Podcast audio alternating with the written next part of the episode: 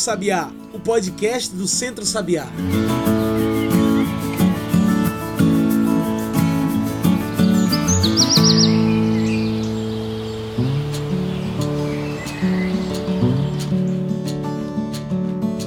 Olá e bom dia, boa tarde, boa noite para todo mundo que nos ouve agora pelo Spotify e também pelo Mixcloud. Eu sou João Lucas e está começando agora o Cantos do Sabiá, nosso podcast semanal sobre o campo, a cidade e o mundo. Cantos do Sabiá é o podcast do Centro Sabiá e toda semana a gente traz essas pautas de luta e resistência no campo e na cidade para discutir e informar. Então já segue a gente por aí para toda semana receber um episódio novo.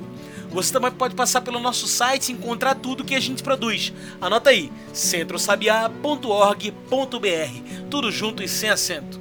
Também pode trocar uma ideia conosco em nossas redes, no Instagram, no Twitter ou no Facebook, procura por Centro Sabiá. E no programa de hoje vamos falar sobre o dia 20 de novembro, o Dia da Consciência Negra.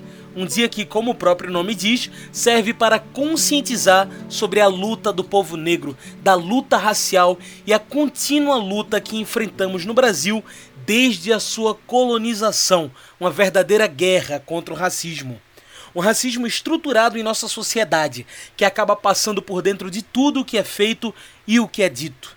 E isso é tão forte que se reflete até nos números da pandemia, uma vez que as desigualdades sociais e raciais ficam ainda mais expostas em tempos como esses. E é para falar sobre esses assuntos de raça e como isso tem influenciado na pandemia que hoje convidamos para a nossa mesa virtual Maria José. Maria José é da comunidade quilombola de Feijão e Posse, na cidade de Mirandiba, em Pernambuco. Ela é professora já há 28 anos e fez faculdade de pedagogia. Integra o grupo de mulheres. Maria José, é um prazer ter você com a gente aqui hoje. Você poderia se apresentar melhor para quem nos ouve, falar um pouco sobre quem é você e sobre o seu trabalho? Bom dia, João Lucas. Bom dia aos ouvintes. Também é um prazer estar aqui junto com vocês, né, hoje, para poder falar, né, desse tema tão importante, né, para nós. É, me apresentar, eu sou Maria José, sou da Maria José de Souza, sou da comunidade quilombola de Feijão e Posse, município de Mirandiba, Pernambuco, né? E eu sou professora, né, do ensino fundamental, sou pedagoga, estou me pós-graduando agora, né? Sou liderança comunitária, do qual estou secretária da associação faço parte da, da que é a articulação das comunidades quilombolas de Mirandiba, e também faço parte da Federação das Comunidades e Povos Tradicionais né, de Pernambuco. E a gente vem fazendo, né, desenvolvendo esse trabalho no intuito de levar informação, né, de conscientizar melhor o nosso povo a respeito né, de vários contextos. Antes de tudo e de começarmos qualquer discussão, o que é esse Dia da Consciência Negra? Para que serve essa data? Esse 20 de novembro, né, ele nos traz muitas reflexões. Né? Não é um momento festivo para a gente quilombola, não é um momento festivo porque é, ele nos faz lembrar da história, né, do sofrimento, da trajetória do povo negro nesse país. E o que a gente tem que fazer é nos fortalecer né, nesse dia. Né? A gente ter as ações para que nos fortaleça, para que nos é, reconheça mais ainda para que a gente compreenda as nossas origens, né? passando esse conhecimento para os novos né? que estão chegando aí, para que a gente é, seja combatente, né? porque ser negro nesse país não é fácil. Né? E essa data, é, muitos têm como uma data comemorativa, festiva, mas a gente tem que fazer as nossas festividades né, com esse intuito de, de trazer essa reflexão, de trazer é, essas orientações para o nosso povo, né? no intuito de realmente estar nos fortalecendo cada vez mais. Falar sobre consciência negra é falar também de uma luta pela equidade social, ou seja, pela justiça social. Você acredita que essa luta tem avançado no Brasil? Olha, é, falar de consciência negra né, nesse contexto do Brasil, né, eu acredito sim que, que a gente teve né, uma, um crescimento, sim, né? muito timidamente, mas teve um crescimento. Mas eu vejo um crescimento mais ainda da reafirmação do nosso povo, né? no auto-reconhecimento do nosso povo. Então, essa luta por igualdade, né? ela, ela vem crescendo né? mas a partir do momento que o povo negro é, vai para as ruas, vai para o embate, né? vai debater no campo das ideias, é, fazer com que a lei realmente aconteça, né? se efetive.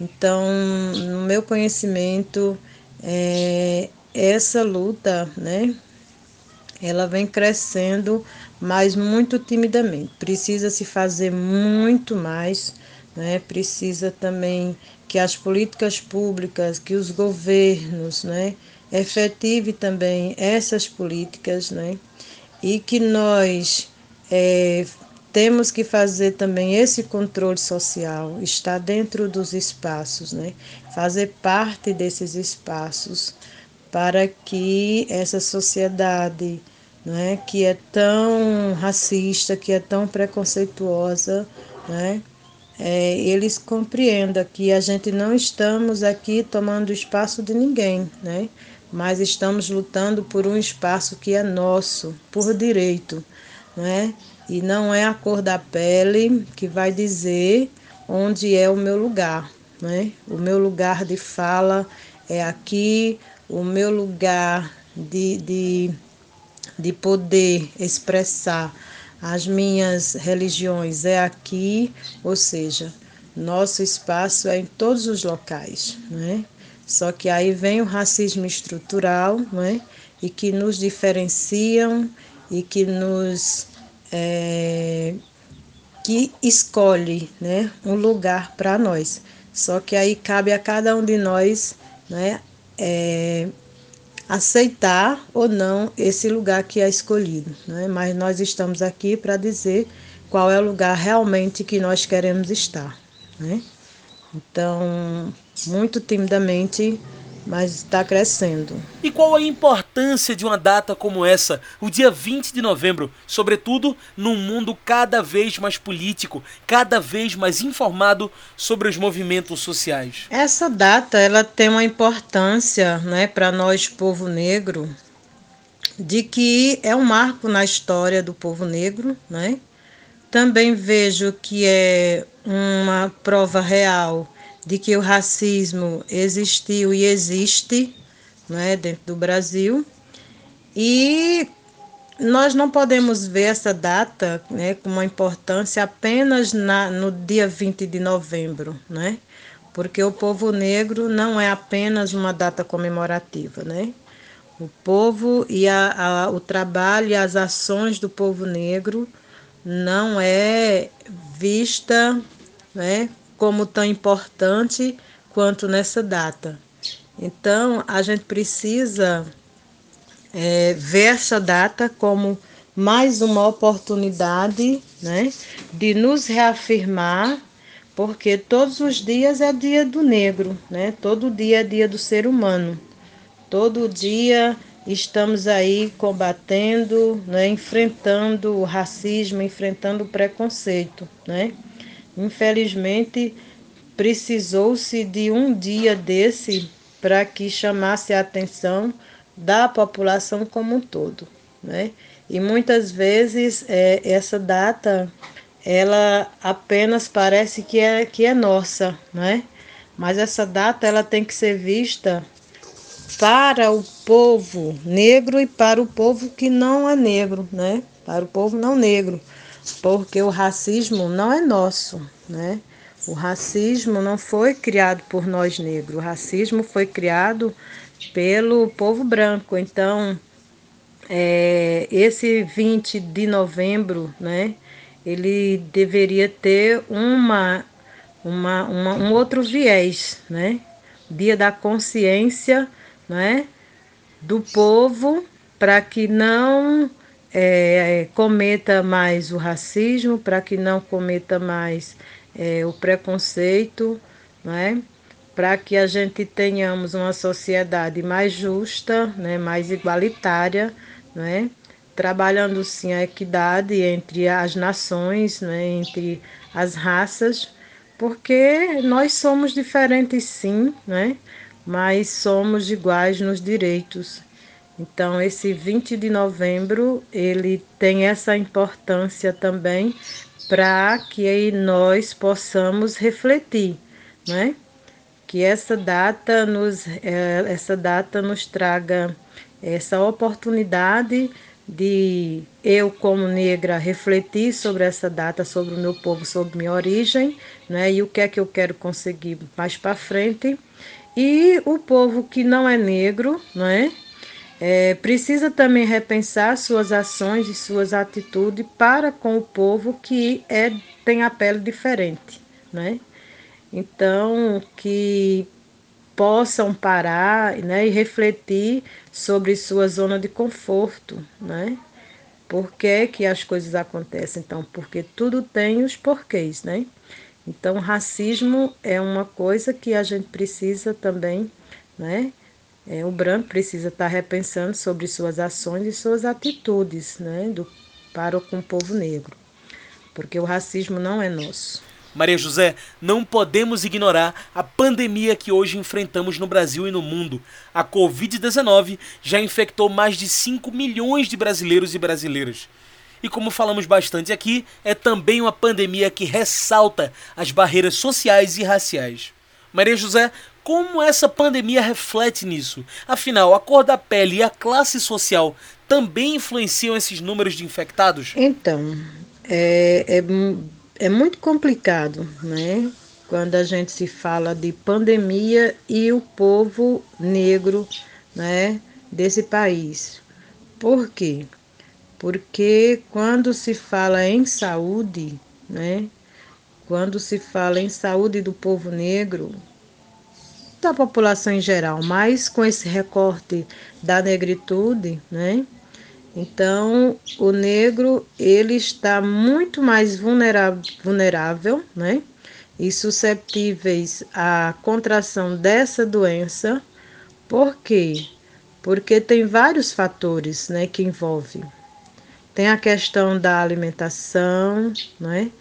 Tem a questão é, da, da, do atendimento, né, do acesso a essa política né, de, de saúde. E muitas vezes moram, né, a maioria mora em áreas né, que são, são distantes da cidade. Né? E muitas vezes quem vai lá são as pessoas que têm muito mais contato com outras, né? E numa dessas ocasiões, né, uma pessoa infectada, né, ela, ela vai ter o risco, né, de, de, de morte triplicada. Por quê? Porque o sistema de, de saúde do município ao qual ele está não tem é, esse suporte, né? É, a população negra tem, tem essa, essa, essa especificidade, né? Em algumas doenças de ser, de ter o organismo, né?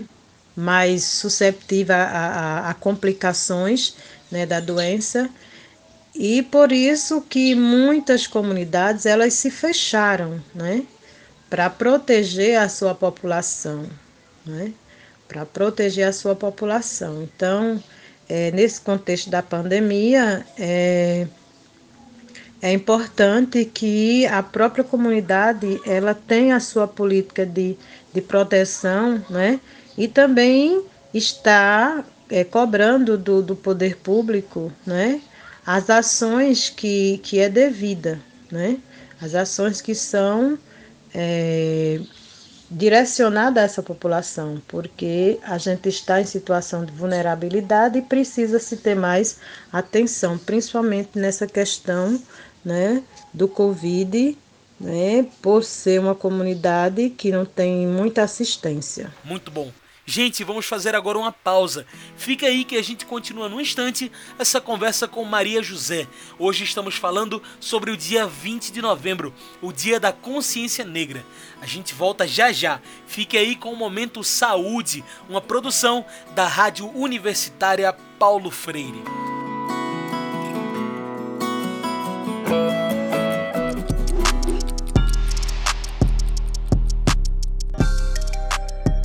Crianças precisam usar máscara para se proteger do novo coronavírus?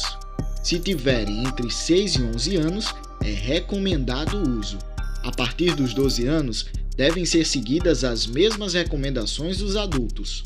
As crianças de até 5 anos não precisam usar máscaras, mas se for necessário, é preciso supervisão de um adulto. Crianças com deficiências cognitivas ou respiratórias graves também não devem usar máscaras. O que é recomendado para crianças de todas as idades é manter o distanciamento umas das outras e lavar sempre as mãos. Ensine isso às suas crianças.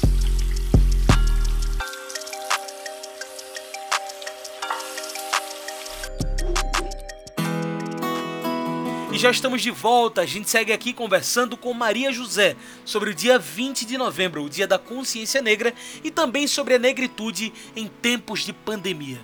Maria José, a desigualdade ainda é realidade no Brasil. Você vê isso também afetando a saúde pública das pessoas negras? A oportunidade de tratamento, especialmente de vírus como a Covid-19, é a mesma? Sem dúvida, né? Sem dúvida é, essa desigualdade ela acontece, né? Ela já acontece visivelmente quando você não tem doença nenhuma e chega apenas na recepção para ser atendido. Imagine você infectado com o, o vírus do Covid, né? Aí sim é que você é tratado de forma né, diferente.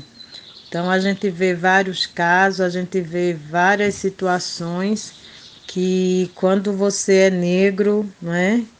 Então você tem um tratamento totalmente diferente. É como se você não fosse um ser humano, né? Para receber esse tratamento humanizado, para ser é, tratado como com respeito, né?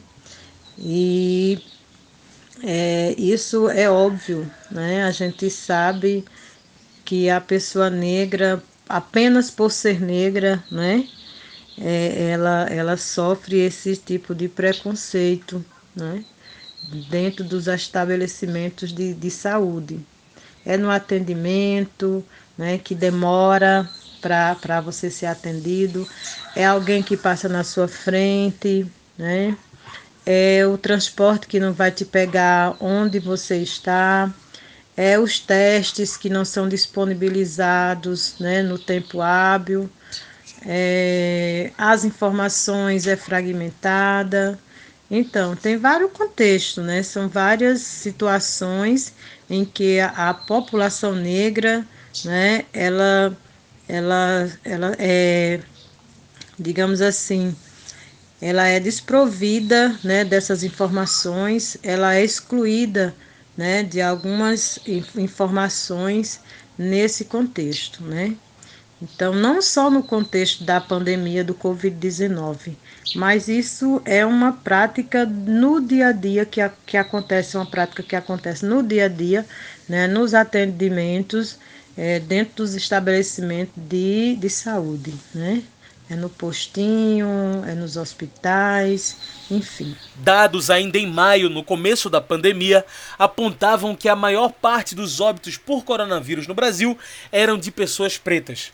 O que isso diz sobre as condições não só financeiras, mas também de trabalho e moradia da população negra em nosso país? Olha, sobre, sobre esse, esses dados, né, que a maioria da população negra é quem está morrendo pelo Covid, né? Como ela está é, no, numa situação de vulnerabilidade e a gente sabe que o Covid é, você para você se livrar dele, você precisa estar com a imunidade, não é? alta, que você precisa ter uma boa alimentação, que você precisa ter é, uma atividade física também, que o seu organismo seja totalmente fortalecido, né? E é onde a maioria das comunidades quilombolas, né, elas não têm essa alimentação de qualidade, né? Muitas vezes comem ma mais um alimento do que outro, têm acesso a mais umas, uma, uma alimentação do que outra, né? Então, essas substâncias né, que vai fortalecer o seu organismo, muitas vezes falta, né? Muitas vezes falta na mesa, por exemplo, porque não é todo dia que uma família come frutas, não é todo dia que uma família é, tem o seu pratinho lá colorido, né? Então, isso é complicado, né? É, não tem um, um atendimento médico ali para o incentivo né, a uma produção de alimentos voltada para a nutrição né, do, do, do povo. Né? Então, falta alimentos na mesa do, do, do, do, dessa pessoa. Né? E com a agravação desse Covid, né, o aumento, é, isso complicou mais ainda, porque muitas famílias passaram fome, né? É, veio auxílio, né? Mas muitas vezes o, o dinheiro do auxílio não dava para comprar, né? Todos os alimentos né, suficiente para manter a sua a, a, a, nutrição, né?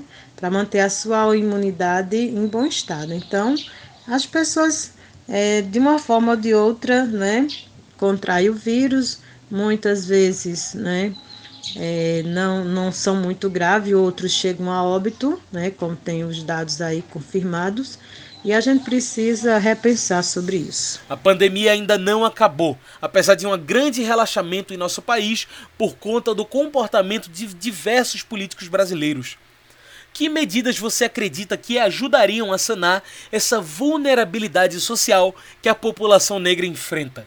As políticas públicas são suficientes? Então, realmente essa pandemia não acabou, né? Vem aí, já estão falando em uma nova onda, né? E essa nova onda, ela sempre acontece por conta deste relaxa relaxamento, né? Que os governos propõem. Para quê? para atender o mercado, né? Porque o importante é que os donos, né, as empresas, elas ganhem recurso, ganhem dinheiro, certo? Nessa pandemia. Por quê? Porque um, um, um quilo de, de, de, arroz custar seis, sete reais, certo? É realmente complicado para uma família que não tem recursos, né? Porque você vai no mercado fazer uma feira onde um quilo de arroz é esse valor e com esse valor de 600 reais, então quem está ganhando é o supermercado, né? É o supermercado. Então o, o governo né, precisa de fazer uma outra, outras medidas sanitárias, né? Que garanta realmente que esse povo e que esse vírus ele seja combatido, né? É, fazer essas barreiras sanitárias dentro de cada município é importante, né? Então, para que o vírus não circule de uma cidade para outra. E a, essa questão da, da, da vulnerabilidade, isso é um fato né, do nosso povo. Né? Tanto negro quanto não negro existe uma vulnerabilidade muito grande, né? E a população negra ela enfrenta porque ela própria é, emite é, ações dentro dos seus quilombos, né? Para proteger, né? com, com chás, com ervas, né? Que elas acreditam que vá se proteger, né?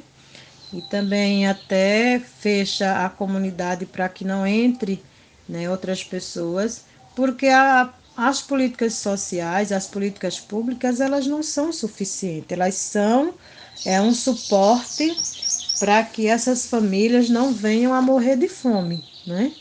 Por isso que é necessário, né, que essas políticas ela aconteçam, mas que ela aconteça de forma que realmente garanta ao povo, né, a ter esse acesso ao também a um sistema de saúde de qualidade, né?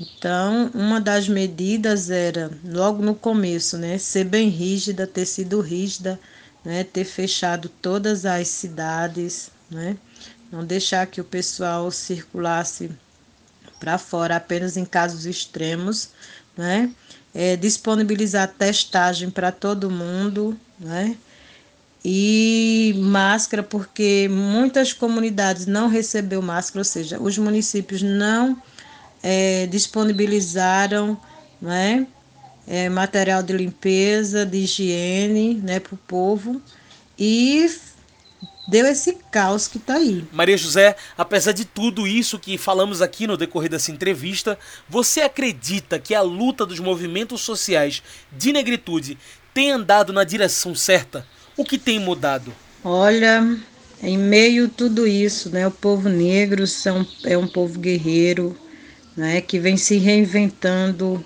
né, é, desde sempre. Então, sou suspeita a falar, não é porque em nenhum momento nós é, ficamos de cabeça baixa, a gente está enfrentando né, toda essa questão da pandemia, esse sistema né, político que foram colocados para a gente. E a gente vê esse crescimento muito grande, além das comunidades estarem se reafirmando né, a cada dia. Né, a luta ela está continuando, mesmo através de, da, dos portais, né, da mídia, né, sociais, mas está acontecendo, é, está acontecendo ainda com, com muito mais força, não é? E eu acredito né, que nesse contexto né, político a gente já conseguimos é, reele, é, eleger né, vereadores e prefeitos né, quilombolas. Isso é um ganho muito grande para o nosso estado. Né? Isso mostra o, o, o, a consciência realmente né, do nosso povo, em, nosso povo em ter uma representação né, de, de pessoas negras também no poder, porque se nós que estamos aqui e que somos maiorias, né, e que temos esse poder, né, de poder botar é, as nossas representações também sentadas naquelas mesas, naquelas cadeiras, então, isso já é um ganho muito grande no, do nosso povo, porque a, a escravidão mental, né, ela está sendo quebrada. O povo negro está começando a perceber, né, a importância de se ter representações negras, né, dentro do poder, mas não é qualquer representação negra, né? É aquela representação que não vai é, se vender, que não vai é, fechar os olhos né, para o seu povo. E tem um objetivo, porque uma representação negra no poder não é apenas ele, né, mas é um, todo um povo que está a, que estão ali né, ao lado daquela representação, dando força para que as coisas aconteçam né, de uma forma diferente. Então, eu acredito que esse Brasil ainda vai ser governado. Muito bem. Por nós, Como nossa conversa está chegando negras. ao fim, eu trago o nosso quadro especial do podcast, o Mete o Bico. Mete o Bico é o quadro para você trazer seus pontos finais para essa nossa discussão. Bora lá? Maria José Elza Soares, em uma de suas canções mais famosas, escrita por seu Jorge, crava que a carne mais barata do mercado é a carne negra. Por isso eu pergunto: O que fazer para que esse mercado mude? Mete o bico. Muito bem. Então, nesse quadro, né, é importante que, que a gente possa estar refletindo né, sobre nossas ações e atitudes e que nós, o povo negro, comece a valorizar a nós mesmos, né, as nossas representações, porque é através das nossas representações pretas, né, que nós podemos mudar, né, a cara e dar um outro viés à, à política do nosso país, né? Então, é, povo negro, vamos acordar, porque o Brasil é nosso, né? A, a, a vida que está em jogo é, são vidas negras, não é? E vidas negras importam sim, né? E sim, nós podemos, e realmente nós estamos no lugar onde nós deveríamos estar, certo? Que é esse nosso lugar de fala, né? Nosso espaço de luta que nós conquistamos e iremos conquistar mais ainda, porque nós somos um povo guerreiro, um povo que de luta, né? Que não esmorece nunca e que estamos aí a cada dia crescendo, a cada dia nos reinventando para que as futuras gerações, né, elas possam se orgulhar da nossa luta, né? Mas numa luta de, de, de pessoas, né, que sofreram, mas que nunca baixaram a cabeça, né? Estamos aí sempre é, lutando para que novas pessoas, novos negros, né, é, tenham uma vida melhor nesse país, né, e é através da nossa luta.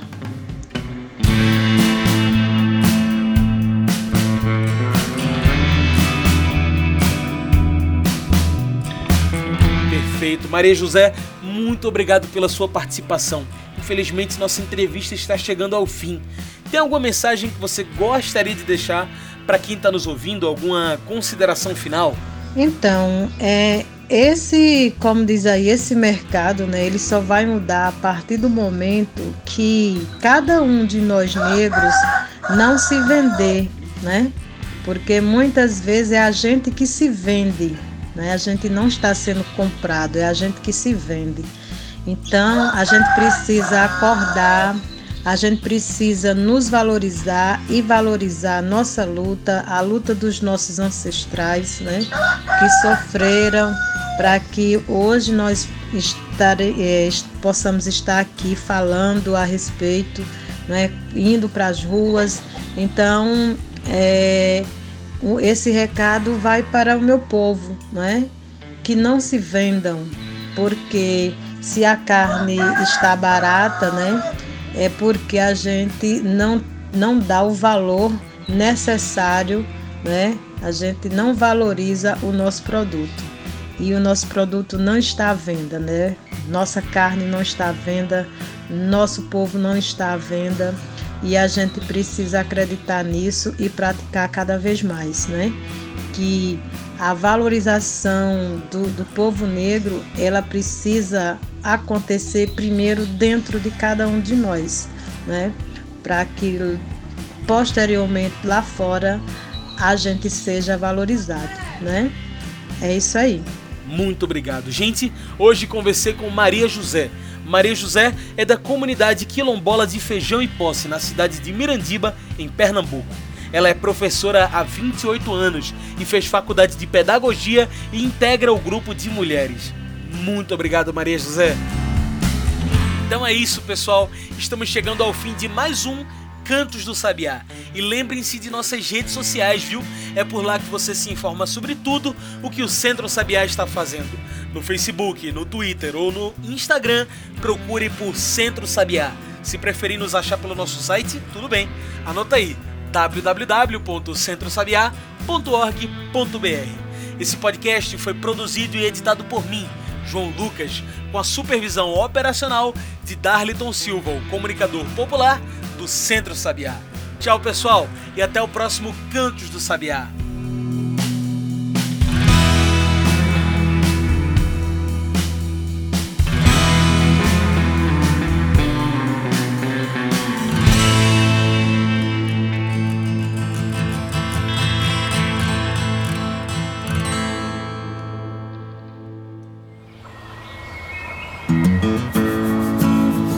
Você ouviu Cantos do Sabiá. Cantos do Sabiá é o podcast do Centro Sabiá em parceria com Brasil de Fato.